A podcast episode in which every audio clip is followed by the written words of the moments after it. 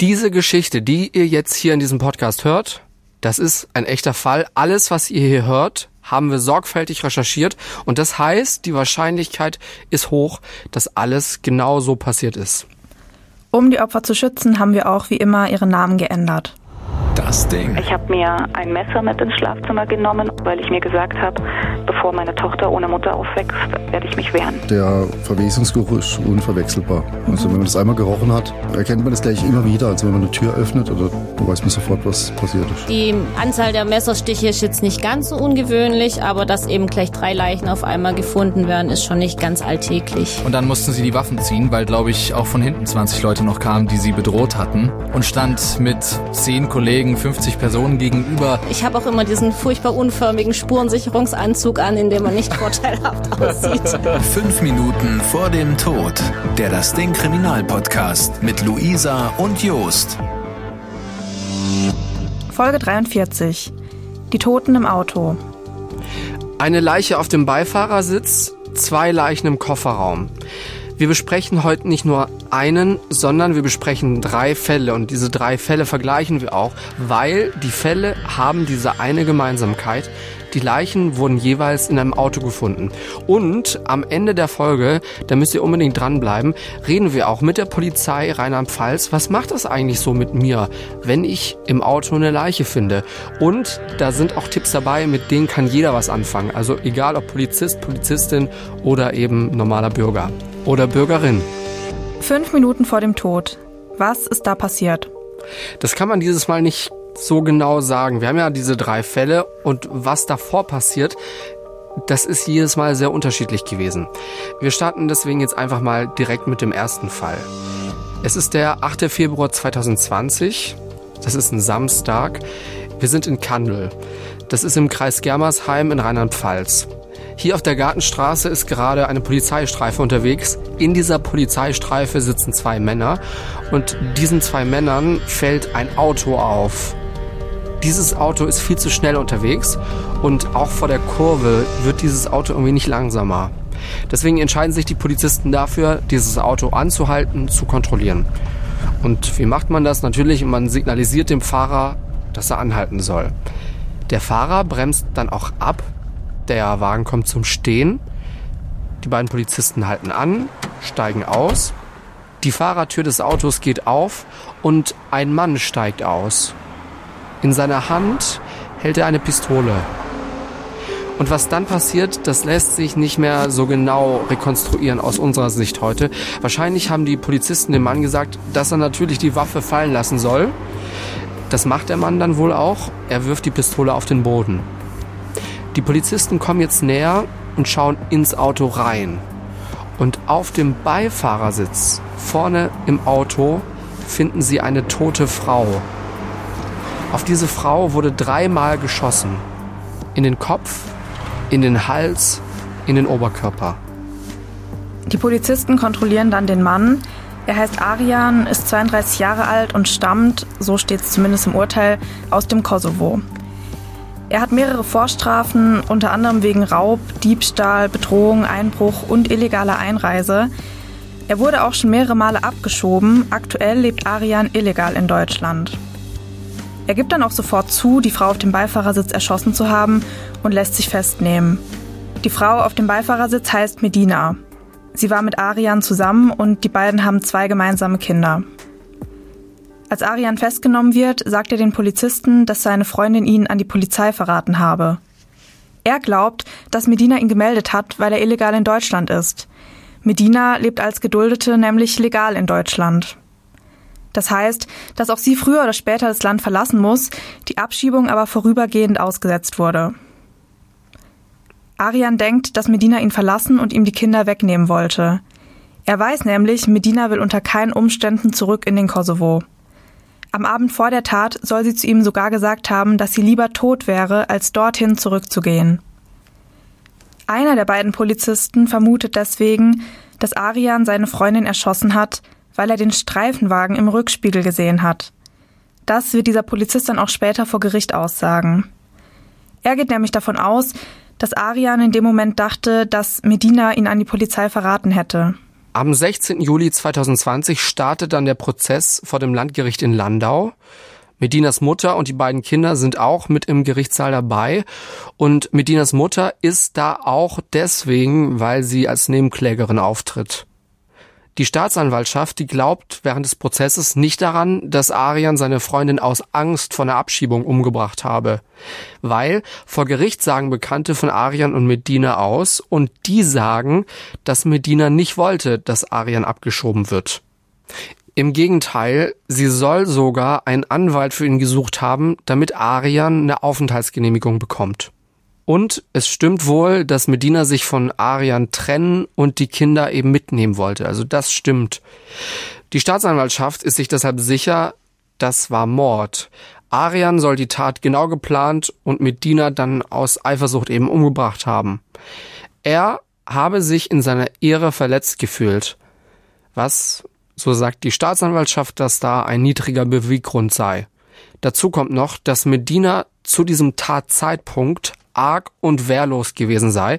Das heißt, dass sie nicht mit einem Angriff gerechnet hat. Vor Gericht geht es dann auch ausführlich um Arians Eifersucht. Zwei Bekannte von ihm sagen nämlich aus, dass er sie, also eben diese Bekannte, immer wieder gefragt habe, ob sie Medina mit anderen Männern gesehen hätten.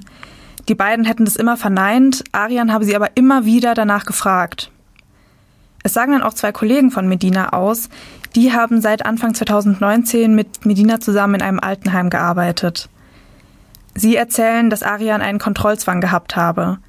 Er habe oft stundenlang vor dem Seniorenheim auf Medina gewartet, auch wenn sie erst viel später Feierabend gehabt habe. Die Kollegen beschreiben Medina als herzliche und offene Person, Arian dagegen als verschlossen und abweisend. Vor Gericht sagt dann noch einer der Polizisten, der Arian verhört hat, aus. Er sagt, dass er nicht das Gefühl habe, dass Arian die Tat bereuen oder um seine Freundin trauern würde. Arian habe ihm wenige Stunden nach der Tat gesagt, dass Medina ihn betrogen habe. Um die Ehre seiner Kinder wiederherzustellen, habe er sie nach dem Recht der Blutrache töten müssen. Wörtlich soll er gesagt haben, Zitat, ich musste das Gesicht meiner Kinder wahren, da ihre Mutter herumhurt. Dass Medina tatsächlich eine Affäre hatte, das kann vor Gericht aber nicht nachgewiesen werden. Mehr zu solchen sogenannten Ehrenmorden erfahrt ihr in unserer 38. Folge, die Erschossene an der Autobahn. Da haben wir mit einem Experten für sogenannte Ehrenmorde genauer über das Phänomen gesprochen. In diesem Gerichtsprozess sagt dann auch Arians Schwester aus und während ihrer Aussage fängt sie immer wieder an zu weinen. Sie und ihre Familie hätten Medina und die Kinder sehr gemocht und auch mit Medinas Familie hätten sie sich gut verstanden. Sie sagt, dass Arian und Medina sich geliebt hätten. Für Medina sei es sehr schwer gewesen, dass Arian nicht in Deutschland leben durfte. Sie habe Depressionen gehabt, auch weil sie selbst noch kein dauerhaftes Bleiberecht in Deutschland hatte. Dass Medina vorgehabt hätte, sich von Arian zu trennen, glaubt Arians Schwester nicht. Sie sagt, Medina habe akzeptiert, dass Arian kein einfacher Mensch sei. Arian selbst, der sagt übrigens vor Gericht nichts mehr zu der Tat. Er sagt nur ein paar Sachen über sich, also ein paar Angaben zu seiner Person, aber zu dem Fall, zu der eigentlichen Tat sagt er nichts. Er sagt zum Beispiel, dass er 1996 als Kind mit seiner Familie nach Deutschland gekommen sei. Gearbeitet habe er nie. Er habe auch keinen Beruf gelernt. Jetzt ist es ja nicht unüblich, dass während eines Prozesses auch Bilder vom Tatort gezeigt werden. Und als das in diesem Prozess auch passiert, soll Arian sich wohl die Augen zugehalten und geweint haben. Bevor der Prozess zu Ende geht, halten die Staatsanwaltschaft und Arians Verteidiger dann ihre Plädoyers. Arians Verteidiger plädiert auf Totschlag. Er sagt, Arian habe Medina im Affekt erschossen. Die Pistole, die habe er sowieso immer dabei gehabt. Arian habe außerdem eine Persönlichkeitsstörung. Er sei deswegen auch in Therapie. Sein Anwalt meint deswegen, Arian ist nur vermindert schuldfähig. Am 11. September wird dann das Urteil verkündet. Die Richterinnen und Richter glauben nicht, dass Arian immer eine Pistole dabei gehabt haben will. Im Herbst 2019 wurde er nämlich schon mal von der Polizei kontrolliert und da hatte er keine Waffe dabei. Das Gericht ist sich sicher, er hat die Tat genau geplant und die Pistole vor der Tat bewusst mitgenommen. Die Richterinnen und Richter sagen dann auch, dass Arian aus niedrigen Beweggründen heraus gehandelt habe und heimtückisch, weil Medina mit ihm im Auto saß und so keine Chance hatte zu fliehen. Sie zweifeln außerdem daran, dass Arian tatsächlich eine Persönlichkeitsstörung hat. Er wird deshalb nicht wegen Totschlags, sondern wegen Mordes zu einer lebenslangen Haftstrafe verurteilt. Das Urteil ist mittlerweile rechtskräftig, das heißt, dass es jetzt auch nicht mehr angefochten werden kann.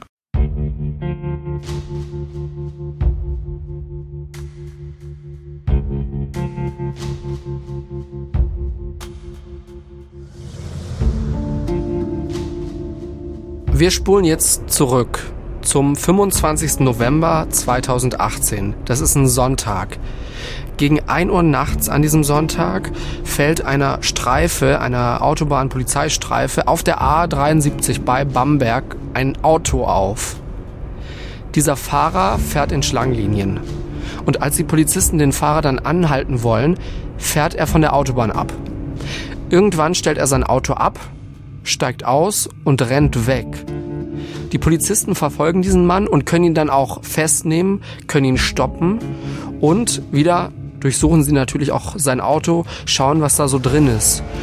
Und als sie den Kofferraum aufmachen, finden sie eine tote Frau. Die Frau hat einige Verletzungen und diesen Polizisten ist klar, die Frau muss durch Gewalteinwirkung gestorben sein. Klar, dieser Fahrer des Wagens, der ist jetzt erstmal extrem tatverdächtig, weil er ist ja mit dieser Leiche rumgefahren. Er heißt Mark und ist 21 Jahre erst alt. Später findet die Polizei dann auch noch raus, dass die tote Frau in seinem Kofferraum Beate hieß. Sie war 57 Jahre alt und kam aus Nürnberg. Die Kriminalpolizei beginnt noch in dieser Nacht, also in der Nacht, als die Polizisten das Auto anhalten wollen, mit ihren Ermittlungen. So, und dann ist die Polizei sich irgendwann sicher, Beate wurde in der Tiefgarage eines Mehrfamilienhauses in Nürnberg umgebracht. Und zwar ist es das Mehrfamilienhaus, in dem sie auch gewohnt haben soll.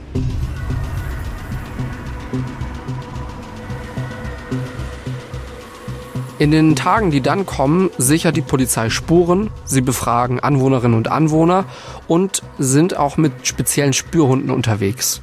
Am Ende der Ermittlungen lässt sich die Tat dann rekonstruieren. In der Nacht vom 24. auf den 25. November war Mark in der Tiefgarage von Beates Wohnhaus. In die Tiefgarage zu kommen, das ist laut Polizei nicht besonders schwer. Das konnten die Beamten und Beamtinnen in einem späteren Versuch selbst rausfinden. Beate war an diesem Abend bei einer Weihnachtsfeier. Als sie zwischen 21 und 23 Uhr zurückkam, überwältigte Mark sie. Er versuchte, Beate mit einer Plastiktüte zu ersticken. Als das nicht klappte, nahm er sein Taschenmesser und stach mehrere Male auf sie ein. Dann erdrosselte er sie. Die Polizei spricht von einem Zufallsopfer, denn Beate und Mark, die kannten sich bis dahin nicht. Nach der Tat nahm Mark dann Beates Autoschlüssel, machte den Kofferraum auf und legte die Leiche darin ab. Er fuhr dann von Nürnberg bis in die Nähe von Bamberg, wo er dann schließlich festgenommen wurde. Und was sagt Mark eigentlich zu dieser ganzen Sache?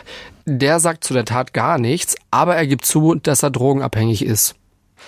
Was wissen wir noch über Mark? Also die Polizei kennt ihn schon ganz gut wegen Drogendelikten, wegen Diebstahls und auch wegen wohl mindestens einer Körperverletzung. Man geht davon aus, dass Mark diese Tat, um die es jetzt hier geht, im Drogenrausch begangen hat. Im März 2019, also vor knapp zwei Jahren, wird Mark dann von einem Sachverständigen untersucht.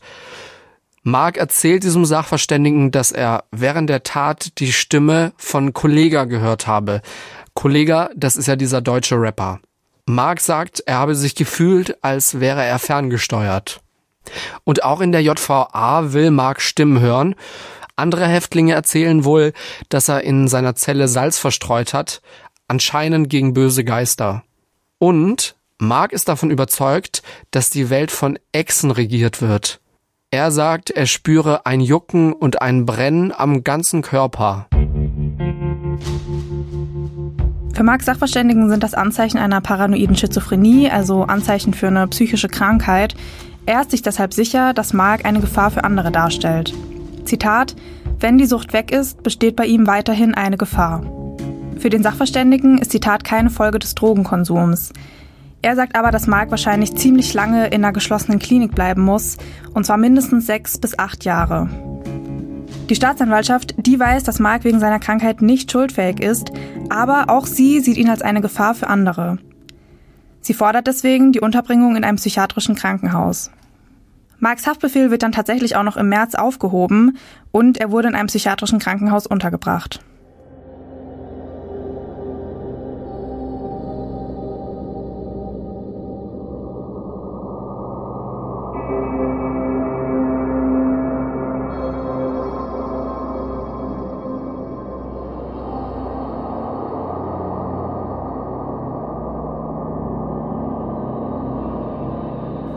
Wir wechseln nochmal den Ort und wir sind jetzt auch wieder in einer anderen Zeit. Wir sind jetzt in der Nähe von Bonn. Genauer gesagt sind wir in Königswinter. Am 28. Dezember 2020, das ist jetzt noch nicht lange her, wird gegen 8.30 Uhr ein Auto bei der Polizei gemeldet. Wer das gemeldet hat, das konnten wir nicht herausfinden, aber der Wagen hat keine Kennzeichen mehr und steht halb auf der Straße, blockiert da die anderen Autos. Es kommt dann auch eine Polizeistreife vorbei, die sich das Auto genauer anschaut und die Polizei merkt, das Auto muss irgendwie in einen Unfall verwickelt gewesen sein. Es hat nämlich mehrere Schäden. Wie genau die Schäden waren, das wissen wir jetzt nicht, aber die Polizei ist sich sicher, der Unfall kann noch nicht lange her sein. Und äh, was machen sie, was wollen sie herausfinden? Klar, die Polizei will jetzt natürlich erstmal wissen, wer ist der Fahrer, wer ist die Fahrerin des Autos. Deswegen macht die Polizei dann eine Halteabfrage. Rauskommt, es ist eine Frau aus Königswinter. Die Polizei fährt zu dieser Adresse in Königswinter und als sie da ankommen, finden sie an einer Hauswand Spuren Spuren, die zu diesen Beschädigungen an diesem Auto passen. Aber sie finden nicht die Frau, die sie suchen, also die Halterin von diesem Auto. Die Polizei nimmt das Auto dann mit und der Wagen wird auf dem Gelände einer Abschleppfirma abgestellt. Und danach gehen die Ermittlungen erst so richtig los. Die Polizei hat nämlich klar den Verdacht, dass hier ein Unfall passiert ist. Den Verdacht haben wir jetzt mittlerweile auch alle. Aber sie haben auch den Verdacht, dass es hier irgendwie um eine Unfallflucht geht. Also dass sich jemand unerlaubterweise einfach ohne jemandem Bescheid zu sagen vom Unfallort entfernt hat, weggelaufen ist, weggefahren ist, wie auch immer. Mittlerweile haben wir den 5. Januar 2021, also schon eine gute Woche später. Und die Polizei, die schaut sich dieses Auto jetzt nochmal genauer an. Das Auto wird geöffnet, auch den Kofferraum machen die Beamten und Beamtinnen auf. Und einer dieser Ermittler, der wird später sagen, dass er sofort Bescheid wusste, was kommen würde. Denn hier im Kofferraum findet er eine in Tücher gewickelte weibliche Leiche. Noch am selben Tag nimmt die Mordkommission dann die Ermittlungen auf und die Rechtsmedizin stellt fest, dass die Tote 48 Jahre alt war. Die Frau heißt Barbara und bis zu ihrem Tod hat sie mit ihrer Tochter Lena in Königswinter gewohnt. Lena ist 22 Jahre alt. Sie wird abends dann auch direkt vernommen. Auch ihre Freundinnen und Freunde werden befragt. Und tatsächlich, irgendwann im Laufe dieser Befragung gibt Lena zu, in der Nacht vom 25. auf den 26. Dezember mit ihrer Mutter gestritten zu haben. Sie habe gewollt, dass ihre Freundin bei ihr übernachtet, ihre Mutter, die wollte das aber nicht. Der Streit sei dann irgendwann eskaliert und zusammen mit dieser Freundin habe sie ihre Mutter angegriffen. In einem Artikel in einer Zeitung zu dem Fall ist von Gewalthandlungen gegen die Atemwege die Rede. Das passt zu dem, was später auch die Rechtsmedizin sagen wird. Die finden nämlich raus, dass Barbara erwürgt oder erstickt worden sein muss. Die Polizei spricht dann auch mit dieser Freundin, die da übernachten sollte. Sie heißt Sabrina und ist erst 15 Jahre alt und Sabrina sagt, dass sie mit der ganzen Sache überhaupt nichts zu tun hatte. Nach den Befragungen hat die Polizei aber den Verdacht, Lena und Sabrina, die 15-Jährige, haben Lenas Mutter umgebracht. Nach der Tat haben die beiden dann einen 16-jährigen Freund angerufen, und zwar der Freund von Sabrina. Er sollte wohl den beiden helfen, die Leiche dann wegzuschaffen. Das hat er dann auch gemacht, und zwar mit dem abgemeldeten Auto von Bettina, das die Polizei dann ja später auch gefunden hat. Gegen Lena und gegen Sabrina wurde jeweils mittlerweile Haftbefehl wegen Totschlags erlassen. Die beiden sitzen jetzt wohl aktuell auch immer noch in Untersuchungshaft. Eine Hauptverhandlung die gibt's für den Fall bis jetzt noch nicht. Es gibt dementsprechend natürlich auch kein Urteil. Wir haben beim zuständigen Oberstaatsanwalt der Staatsanwaltschaft in Bonn extra nochmal nachgefragt, aber die meinten da, dass es da auch noch keine Neuigkeiten gibt. Keine Neuigkeiten, die öffentlich irgendwie bekannt gegeben werden dürfen. Das heißt, der letzte Stand, die Ermittlungen laufen noch, die beiden sitzen in Untersuchungshaft. Wenn es da was Neues gibt in diesem Fall, dann geben wir euch natürlich hier ein Update hier im Podcast oder auf Instagram. Abonniert uns am besten gleich, dann verpasst ihr auch nichts hier auf der Podcast-Plattform, wo ihr uns gerade anhört. Und folgt uns auch sehr, sehr gerne auf Instagram. Da heißen wir Kriminalpodcast, dann verpasst ihr nichts, nichts von diesem Podcast. Wir hatten es ja jetzt gerade von Leichenfund und dass Polizistinnen und Polizisten in ihrem Berufsalltag ja schon öfter mal mit sowas konfrontiert sind. Deswegen haben wir bei der Polizei Rheinland-Pfalz mal nachgefragt, wie Polizisten und Polizistinnen denn mit solchen besonderen Situationen umgehen. Und dabei haben wir noch ganz andere Geschichten zu hören bekommen. Es ging zum Beispiel um eine Studentin, die während ihrer Polizei, während ihres Polizeistudiums in eine Geiselnahme gekommen ist. Und wenn ihr wissen wollt, wie diese Geiselnahme ausgegangen ist, dann bleibt gerne mal dran, weil jetzt kommt zuerst unsere Fallnachbesprechung. Das ist jetzt die persönliche Meinung von Luisa und mir, ähm, von uns True Crime Junkies, einfach wie dieser Fall auf uns gewirkt hat. Und es war dieses Mal alles so ein bisschen anders als sonst. Wir hatten drei Fälle, das hatten wir noch nie. Wie fandest du das persönlich, Luisa, dieser Vergleich? Genau, ich wollte es gerade sagen, du redest die ganze Zeit von diesem Fall. Wir hatten jetzt drei Fälle. Und ich fand es echt mal was anderes, weil, also es war jetzt natürlich nicht eins zu eins dasselbe, aber es hat sich halt immer, mehr, also im Auto abgespielt und es waren eben immer Polizistinnen oder Polizisten, die eben die Leiche gefunden haben. Ja, so gegenüberzustellen, weil das waren jetzt schon sehr verschiedene Fälle im Endeffekt. Mir fallen jetzt lauter Fragen ein, die ich gleich äh, unseren Polizeiexperten stellen kann, weil das ist ja irgendwie schon spannend, ne? Also spannend im negativen Sinne, wenn du so so als Polizist eine Leiche findest. Boah. Ja, total. Vor allem auch diese Situation, du machst einfach nur so eine Verkehrskontrolle und du rechnest halt auch gar nicht damit. Ich glaube, das finde ich, was es so hart macht, weil wenn du jetzt irgendwie keine Ahnung irgendwo hingerufen wirst und du weißt, keine Ahnung, da sind Schüsse gefallen oder so, dann rechnest du ja vielleicht schon so damit. Oder wenn du irgendwie so weißt, okay, da hat sich, da ist halt jemand vor einen zugesprungen, dann weißt du ja auch, okay, da werde ich jetzt wohl mit einer Leiche konfrontiert werden. Aber bei so einer Verkehrskontrolle, da rechnest du halt gar nicht damit. Genau, das ist eben auch noch dieses Element, dass das ja manchmal, manchmal fährst du ja dann zum Einsatz hin und genau weißt, was auf dich zukommt und manchmal kommt es so aus dem Nichts, wie bei diesem einen Autofall. Diese Sache ne, mit den Leichen im Auto, irgendwie, das ist auch eine sehr untypische Sache. Wenn man sich mal diese ganze Krimi-Fernsehlandschaft anguckt in Deutschland, das habe ich noch nie gesehen, dass irgendwo äh, Leute eine Kontrolle machen und dann ist irgendwie, finden Polizisten und Polizistinnen im Auto eine Leiche. Das ist ja eh immer irgendwie so im Wald, beim Joggen oder so. Die erste Tat, das war ja okay, also er hat ja seine Frau im Auto erschossen und natürlich kommt es dann raus, vor allem weil die Polizei ja direkt hinter ihm war. Mhm.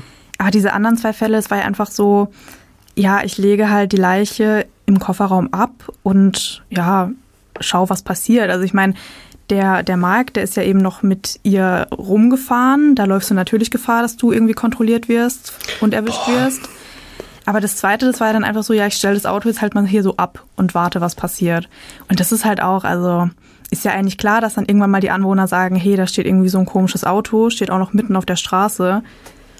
Mich würde mal interessieren, ihr da draußen, die ihr hier gerade diesen Podcast hört, wie seid ihr denn so drauf? Seid ihr einer dieser Nachbarn, die immer denken, oh, warte mal, das Auto steht ja auch schon länger.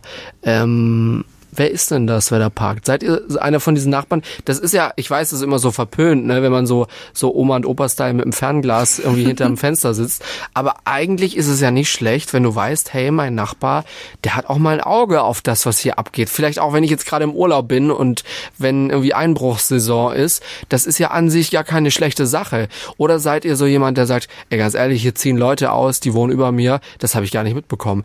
Ich habe neulich mal ähm, stand in meiner Straße so ein, so ein Wagen, der ist mir eigentlich nur aufgefallen, weil die Reifen, also der vordere Reifen war so richtig komisch auf dem Bordstein geparkt. Und ich dachte mir so, okay, der Reifen hält's nicht lange durch. Und dann habe ich immer auf dieses Auto geachtet, jedes Mal, wenn ich da vorbeikam. Und dann ist mir erst aufgefallen, wie lange das da stand. Und der Reifen hat von Tag zu Tag immer mehr Luft verloren, oh bis er tatsächlich platt war. Und du konntest mit dem Auto einfach nicht mehr fahren. Und das war ganz seltsam, weil es so, so ein ganz alter Transporter war. Und der in meiner Straße, du kennst meine Straße, Luisa, die ist ja. relativ eng, ja. wenige Parkplätze. Da fallen solche Sachen auch auf, wenn vor allem das Autos sind, die da nicht hingehören. Naja, also ich meine, du kennst meine Straße Und mir fällt Ja. sowas null auf. Echt, deine Straße ist aber noch mal krasser. Also also man- deine Straße ist ganz klein und kurz. Da kennt doch jeder jeden, oder? Ja, das ist halt so eine Sackgasse. Ja, also ich weiß nicht, ich grüße halt meine Nachbarn immer, aber also ich könnte jetzt nicht sagen, wie sie heißen. Und Autos, also, ma- also bei manchen Autos denke ich mir so, ja, okay, du scheinst hier zu wohnen. Und bei anderen Autos denke ich mir so, ja, ist halt jetzt hier ein Auto, das hier steht. Also da achte ich halt null drauf. Aber ja, Irgendwann war das Auto dann verschwunden von einem Tag auf den anderen. Da hing davor aber schon ein Strafzettel dran. Das heißt, kann gut sein, dass das Ordnungsamt das hat einfach abschleppen lassen, weil du oder weißt du, du, du konntest damit wirklich nicht mehr fahren. Also dieser Reifen war platt, platt, platt. Wobei man auch sagen muss, dass manche einfach ihre Autos, die sie halt äh, verschrotten wollen, die, die stellen sie halt dann irgendwo hin und äh, schauen halt, was passiert. Weil hier ähm, neben dem SWR hier in Stuttgart ist ja so ein Park und da gehen wir halt auch ab und zu halt so joggen, spazieren, whatever. Und da stehen tatsächlich drei Autos, die wirklich schon diese, diese Mahnungen da an die Windschutzscheibe geklemmt bekommen haben, dass sie halt wirklich dann verschrottet, abgeschleppt, was auch immer werden, wenn sie da nicht bald wegfahren. Die stehen da schon echt bestimmt seit anderthalb Jahren. Das ist aber kein Tipp für alle, die in Stuttgart wohnen, Nee, ihr das Auto vom. SWR abzustellen. Nee, nee, vor allem, also eigentlich ist es auch dumm, weil die Polizei, haben wir jetzt auch gerade ja gehört in dem einen Fall, die machen ja Halteabfragen. Die kriegen ja dann schon raus, wem das Auto gehört. Und meistens macht man sowas halt, wenn man das Auto geklaut hat und es loswerden will. Weil das macht ja keinen Sinn, weil wenn ich jetzt mein Auto da abstelle, dann steht in einem halben Jahr oder keine Ahnung, wie lange das dauert, dann steht ja auch die Polizei vor meiner Tür und sagt, hallo, bitte entfernen Sie Ihr Auto oder zahlen Sie sonst irgendwas oder machen Sie was auch immer damit. Weil es geht ja so nicht, also die, der Staat ist ja nicht dein persönlicher, privat-persönlicher Abschleppdienst. Nein, um Gottes Willen. Also das ist wirklich eine Sache uncool. Aber sag mal nochmal dieses Nachbarnding. Abgesehen von Autos, die in deiner Straße stehen. Würdest du sagen, dass du eine aufmerksame Nachbarin bist? Ich bin überhaupt keine aufmerksame Nachbarin. also ich stehe überhaupt, also nee, ich schaue nicht au- aus dem Fenster so krass und wenn, dann sehe ich ja eigentlich nur unsere Aussichten. Ich sehe ja nicht mal so krass die Straße, außer ich stehe auf dem Balkon. Luisa hat beste Aussicht über Stuttgart. Wirklich sehr schön. ja, das stimmt, ich mag sie auch sehr. Ja, aber deswegen, also ich sehe, ich sehe die Straße halt fast nicht. Ich müsste mich echt so auf den Balkon stellen.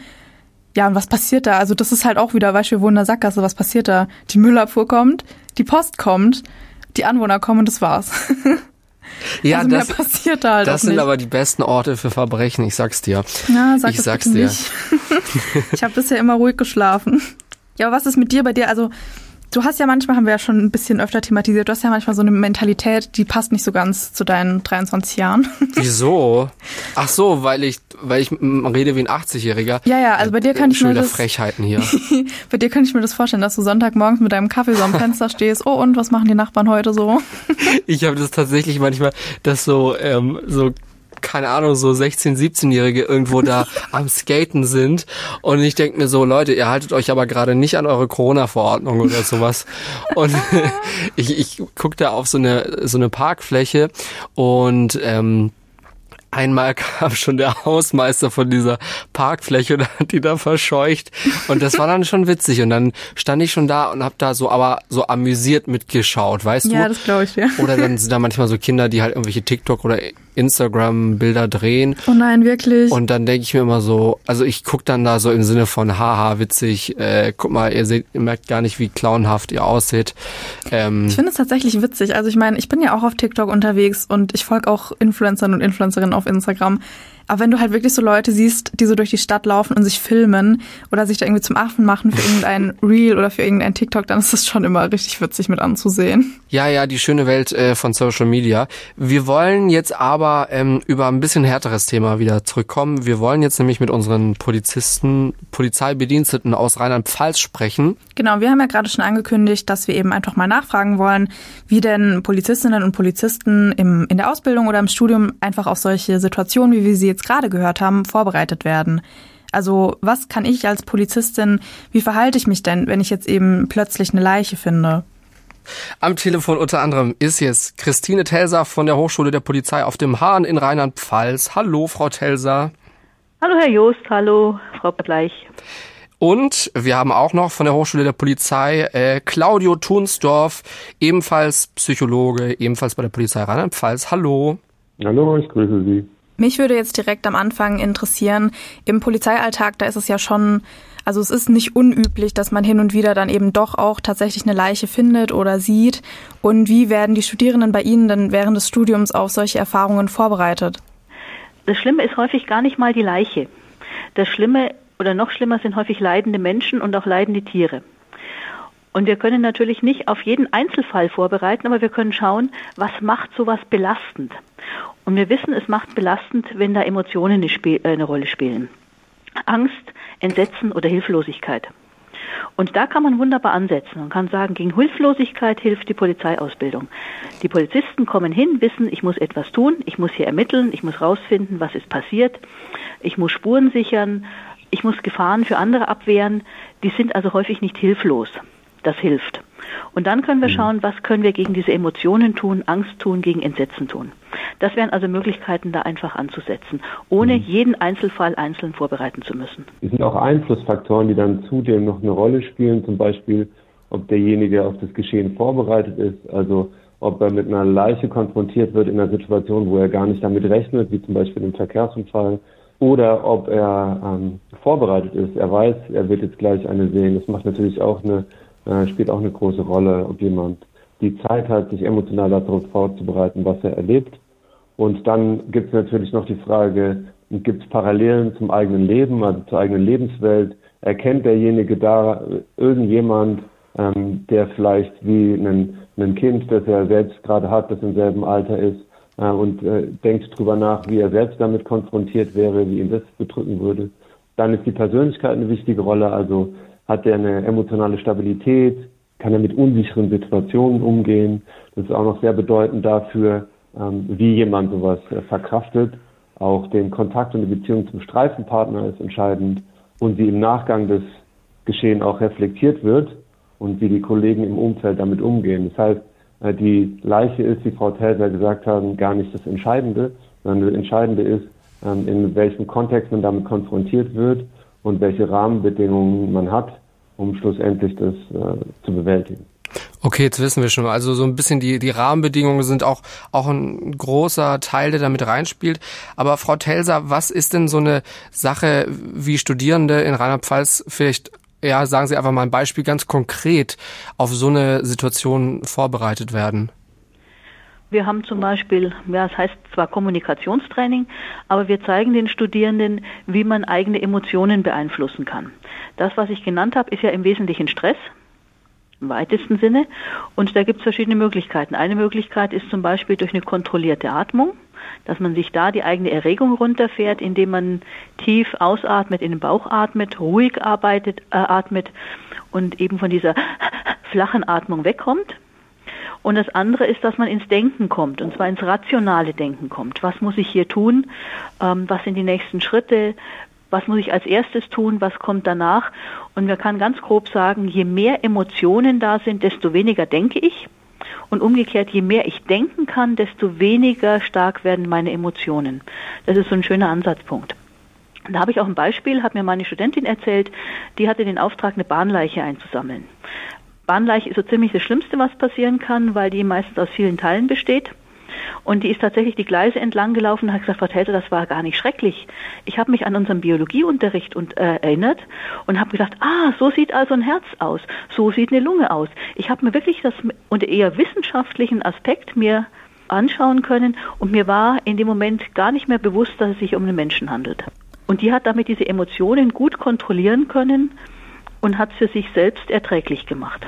Das ist auf jeden Fall schon mal gut zu wissen, dass es dann auch in der Praxis tatsächlich was bringt, wenn man sich eben wieder so auf dieses Rationale beruft. Und das passt jetzt auch sehr gut zu meiner nächsten Frage, weil eben, wie Sie gerade schon gesagt haben, Studentinnen und Studenten, die sind ja auch während des Studiums schon immer wieder bei verschiedenen Praktika im Einsatz und erleben sowas dann auch selbst mit.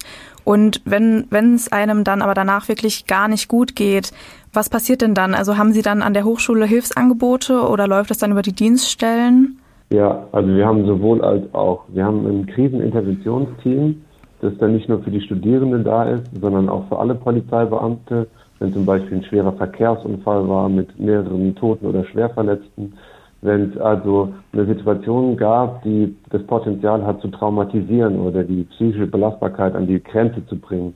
Und dann kommt quasi ein Team aus einem Psychologen und einem Polizeibeamten direkt ähm, im Anschluss an dieses Geschehen vor Ort und macht sozusagen erste psychische Hilfe. Also hat ein offenes Ohr, ähm, klärt auf, hört zu und unterstützt. Vor allen Dingen das Aufklären zu beschreiben, ähm, was ist normal, was ist nicht normal nach so einem traumatischen Erlebnis. Gibt auch die Möglichkeit ähm, zu reflektieren. Die Leute, die äh, darüber sprechen müssen, weil sie es besser bewältigen, denen auch die Möglichkeit geben, dies zu tun und sie ähm, im weitesten Sinne in so einen geschützten Rahmen zu bringen und ihnen auch Hinweise darauf zu geben, äh, wie sich das ähm, gestaltet in den nächsten Tagen und Wochen und bei welchen Symptomen sie zum Beispiel sich dann weiter Hilfe holen sollten. Also das Kriseninterventionsteam ist eine erste ambulante psychische Hilfe für die Polizisten vor Ort, unabhängig davon, ob das Studierende sind oder Polizeibeamte. Und dann haben wir natürlich noch an der Hochschule selbst psychische Unterstützung, die sich die Studierenden holen können von Sozialberatern, äh, von den Betreuungsdozenten ähm, und von anderen Einrichtungen. Wir haben auch Polizeiseelsorger, an die sie sich wenden können ähm, und denen sie dann quasi, denen sie dann gemeinsam quasi diese äh, Belastung zu reduzieren versuchen. Frau Telser, wenn ich jetzt mal so überlege, ich als junger Student, der vielleicht in seinem ersten Praktikum ist, so die ersten paar Wochen im echten Polizeidienst, dann alles ist noch neu, alles ist mega aufregend. Und wenn man das vergleicht mit einem, weiß ich nicht, Kollegen, der vielleicht schon fünf oder sieben Jahre eben bei der Polizei ist, da im Schichtdienst mitgelaufen ist, wahrscheinlich bin ich als Studierender dann auch eher anfällig für, weiß ich nicht, Traumata oder einfach für psychische Nachfolgen, dass ich eben eine Nachbereitung eher brauche, weil, weil ich vielleicht noch nicht mit anderen ähnlich schwierigen äh, Situationen konfrontiert wurde oder auch vielleicht Situationen, die schon ähnlich waren, aber nicht ganz so schlimm. Das ist wahrscheinlich auch so ein, so ein Aspekt, oder? Das ist eine ganz typische Vermutung, aber dem ist nicht so. Nicht? Es scheint eher so zu sein, dass mehrere von diesen psychischen Belastungen äh, einen Menschen anfälliger machen so dass diejenigen, die älter sind und schon mehr erlebt haben, letztlich von einem einzelnen Schlag eher umgehauen werden können als der junge Mensch, der noch weniger erlebt hat. Hat natürlich damit zu tun, wie gut kann jemand sowas bewältigen, die eigenen Emotionen reduzieren, runterfahren, die Erregung. Aber letztlich können Sie sich das ein bisschen vorstellen, so, Sie kennen diesen Spruch, das ist das letzte, der letzte Strohhalm, der mhm. dem Esel den Rücken bricht. Also sind diese summierten Belastungen sind letztlich schlimmer als das erste Ereignis. Im Sinne von, okay, ich hatte jetzt hier eh schon Stress in letzter Zeit, weil wir ein hohes, weiß ich nicht, ähm, ähm, Aufkommen haben an, an Auf Einsätzen, äh, Aufträgen. Ähm, ich habe vielleicht auch noch ein bisschen Stress zu Hause und dann hatte ich vor zwei Wochen erst eine schlimme Leiche, die mich irgendwie berührt hat und jetzt äh, schon wieder. Und das ist dann sozusagen dieser, dieser Moment, in, äh, bei dem das fast äh, überläuft. Das könnte der Moment sein, wo Sie sagen, ich habe normal kein Problem, wenn ich in bestimmten Abständen, bleiben wir ruhig bei der Leiche, äh, eine Leiche bearbeite, weil das zu meinem Aufgabengebiet gehört, aber jetzt plötzlich eine Vielzahl von Toten in kurzer Zeit, wo ich nicht die Zeit habe, mich zu erholen, das ist das, was belastet. Oder eben, wenn es besonders, besondere Todesfälle gibt, die irgendwo hängen bleiben, dann kann einfach die nächste quasi so die, diese Wunde nochmal aufreißen. Aber Herr Thunsdorf, würden Sie generell sagen, dass man jetzt eben als junger Student oder junge Studentin, dass man sowas lernen kann? Also ich stelle mir jetzt vor, ich bin jetzt eher ein emotionaler Mensch, also könnte ich das jetzt mhm. lernen, wirklich dann meine Emotionen hinten anzustellen und so rational zu denken? Naja, also wir können alle lernen, äh, mit Stress umzugehen, natürlich jeder in seinem Maße. Ne? Deswegen gibt es ja auch den Konstrukt der Persönlichkeit. Das heißt, manche Menschen sind in schwierigen Situationen emotional stabiler als andere. Was wir aber alle lernen können, sind Strategien, in sehr stressigen Momenten damit umzugehen. Jeder hat das Potenzial, an sich zu arbeiten und seine emotionale Stabilität zu verbessern, auch seine Stressresistenz zu erhöhen, aber natürlich nur in dem, von ihm, dem Rahmen, den er hat. Ja. Also wir können ähm, jetzt nicht jemand dazu bringen, dass er eiskalt ist und alles, was ihn berührt, nicht mehr berührt. Und das ist, sollte es ja auch gar nicht sein. Als Polizist darf mich ja was berühren. Ich darf emotional beteiligt sein. Ich muss bloß, darf bloß in dem Moment nicht eingeschränkt sein in meiner Handlungsfähigkeit, in meiner Funktion. Äh, es ist sogar wichtig, sich danach äh, damit auseinanderzusetzen und zu reflektieren, um es gut zu verarbeiten. Die, die sagen, macht mir nichts aus, macht mir nichts aus, die, die quasi immer leugnen, dass schwere ähm, psychische Beanspruchungen oder ähm, schwere Schicksalsschläge einen nicht berühren, die verdrängen das ja nur. Und umso mehr verdrängt wird, umso schwieriger wird es dann später. Hm, ja, das kann ich mir gut vorstellen, dass man da an irgendeinem Punkt einfach drüber reden muss, weil sonst frisst man mhm. das ja alles in sich rein. Das kann ja auch nicht gut sein. Ja, das sind soziale Wesen. Ja, können wir, können wir nicht verleugnen. Wir brauchen, also wir müssen uns auseinandersetzen mit uns selbst und mit Dingen, mit Dingen, die wir konfrontiert werden. Das geht halt am besten im Gespräch mit anderen. Wir haben jetzt äh, heute natürlich über das Thema Leiche finden gesprochen, weil eben in unseren drei Fällen ging es ja genau um den Fall, Polizistinnen, Polizisten finden äh, eine Leiche in Autos. Was sind denn aber noch Sachen, Frau Telser, mit denen Studierende zu Ihnen kommen ähm, oder oder vielleicht erzählen Sie ihnen das auch nur, dass, dass einen das belastet. Es gibt ja noch viele, viele andere Situationen, die einen als Polizistin, als Polizisten belasten kann. Es sind grundsätzlich Situationen, wo andere Menschen leiden, Not haben, Hilfe brauchen oder auch wo Tiere leiden. Das kann sein ein Einsatz, wo man merkt, dies, da geht es einem Kind nicht gut, das hat vielleicht ungünstige Umgebung ähm, auch da, das ist belastend, da versucht man zu helfen und stellt möglicherweise fest, ich habe gar nicht die Möglichkeit, hier viel zu machen. Das können verletzte Personen sein, wo man sagt, die haben offensichtlich Schmerzen oder sie müssten eigentlich Schmerzen haben. Ich möchte denen gerne helfen, aber ich kann vielleicht im Moment gar nicht so viel tun. Das kann ein Tier sein, das verletzt ist oder in Not ist, wo man sagt, ich möchte helfen, aber wie hilft man halt einem Bullen oder sowas, der einfach groß und auch gefährlich ist. Also da haben wir viel von Verkehrsunfälle sind häufig belastende Situationen. Belastende Situationen sind natürlich auch da, wo man selbst in Gefahr gerät, weil man von anderen bedroht wird, weil man vielleicht in einen Überfall reingerät. Das sind alles belastende Situationen. Also die Palette ist eigentlich sehr, sehr bunt und vielfältig. Gab es dann auch schon den Fall, dass Studierende dann gesagt haben, okay, das war jetzt doch zu viel für mich, das ist nichts für mich und die dann das Studium sogar abgebrochen haben? Also mir ist da jetzt kein Fall bekannt, wo jemand nach so einem Ereignis gesagt hat, das ist es nicht, was ich haben will. Ich habe eher erlebt, dass Studierende an so etwas knabbern. Wir hatten schon eine ganze Weile her eine Studentin, die ist in eine Geiselnahme reingeraten. Die hat aber unheimlich gut reagiert, weil ihr Praxisanleiter letztlich zu dicht am Täter dran war und noch versucht hat, die Situation zu retten. Und sie hat gesagt, ich habe einfach angefangen, den Verkehr zu regeln. Ich habe gesehen, dass Leute noch in diese Gefahrenzone reinfahren, das war auf einer Tankstelle, da tanken wollen und reingehen wollen, um zu bezahlen. Und ich musste die irgendwie weghalten. Und als sehr klar geworden ist, was sie eigentlich sehr gut reagiert hat, war die mit sich sehr froh und zufrieden. Aber ich habe jetzt wirklich noch aus meiner Erfahrung niemand erlebt, der gesagt hat, das ist mir zu viel, ich höre auf. Ich weiß nicht, Claudio, wie geht's dir? Kennst du jemanden, der da aufgehört hat deswegen? Da kenne ich auch niemanden. Ich kenne einige, die lernen müssen, irgendwie mit Beleidigung, Bedrohung oder Distanzlosigkeit umzugehen, in dem Moment sich nicht reizen zu lassen und professionell zu reagieren. Dass das quasi so eine Lernaufgabe war, aber dass jemand gesagt hat, er wird auf keinen Fall mehr weitermachen kann, weil er sich zu belastet fühlt und weil diese Situation und dieses Ereignis ihn überfordert hat, habe ich jetzt auch noch keinen Fall gehabt. Ist die äh, Tankstellensituation denn auch dann für den, für den anderen Kollegen gut ausgegangen? Die ist für alle gut ausgegangen. Es war eine richtige ausgewachsene Geiselnahme, aber die ist ohne Schusswaffengebrauch, ohne Verletzte gut ausgegangen und wurde letztlich professionell geklärt. Frau Telser, vielen Dank, viele Grüße nach Rheinland-Pfalz. Vielen Dank, gerne zurück. Und Herr Thunsdorf, auch viele Grüße nach Rheinland-Pfalz. Vielen Dank. Vielen Dank. In zwei Wochen sind wir zurück. Dann gibt's die nächste Folge hier von dem Dustin Kriminalpodcast. Und mh, mm, wir können jetzt kurz erzählen, heute ist ein ziemlich heißer Sommertag, an dem wir hier aufnehmen. Bei mir ist es gut klimatisiert hier im Studio. Ich sitze aber in Baden-Baden alleine. Luisa, wie ist es bei dir? Also hier gewittert's.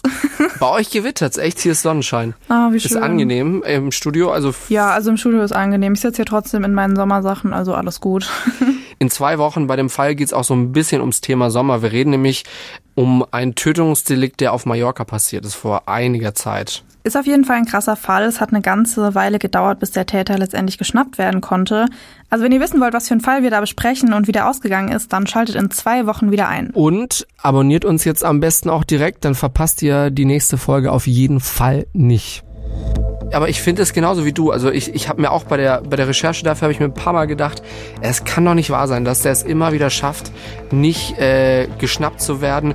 Und das war so eine Mischung zwischen der Täter tut mir leid Nee, der hat mich und, nur mega genervt. und genau, und es ist ein unfassbar schlechter Mensch. Ja, er hat mich Das so super Mischung. genervt, dieser Täter, wirklich. Also ich meine, alle Täter und Täterinnen sind, aber den fand ich schon sehr anstrengend, so auch von seiner Persönlichkeit. Also jetzt haben wir euch schon ziemlich viel erzählt. Also wenn ihr jetzt in zwei Wochen nicht mit dabei seid, dann kann ich It's auch on nicht mehr us, sagen. aber gut. Genau. Macht's gut, bis in zwei Wochen. Äh, wir sind da wieder für euch da. Bis, Bis dann. Tschüss. Fünf Minuten vor dem Tod. Der Das Ding Kriminalpodcast. Gibt's in der ARD Audiothek, der Das Ding App und überall, wo es Podcasts gibt. Und wem das nicht reicht, noch mehr Content findet ihr auf Instagram unter Kriminalpodcast.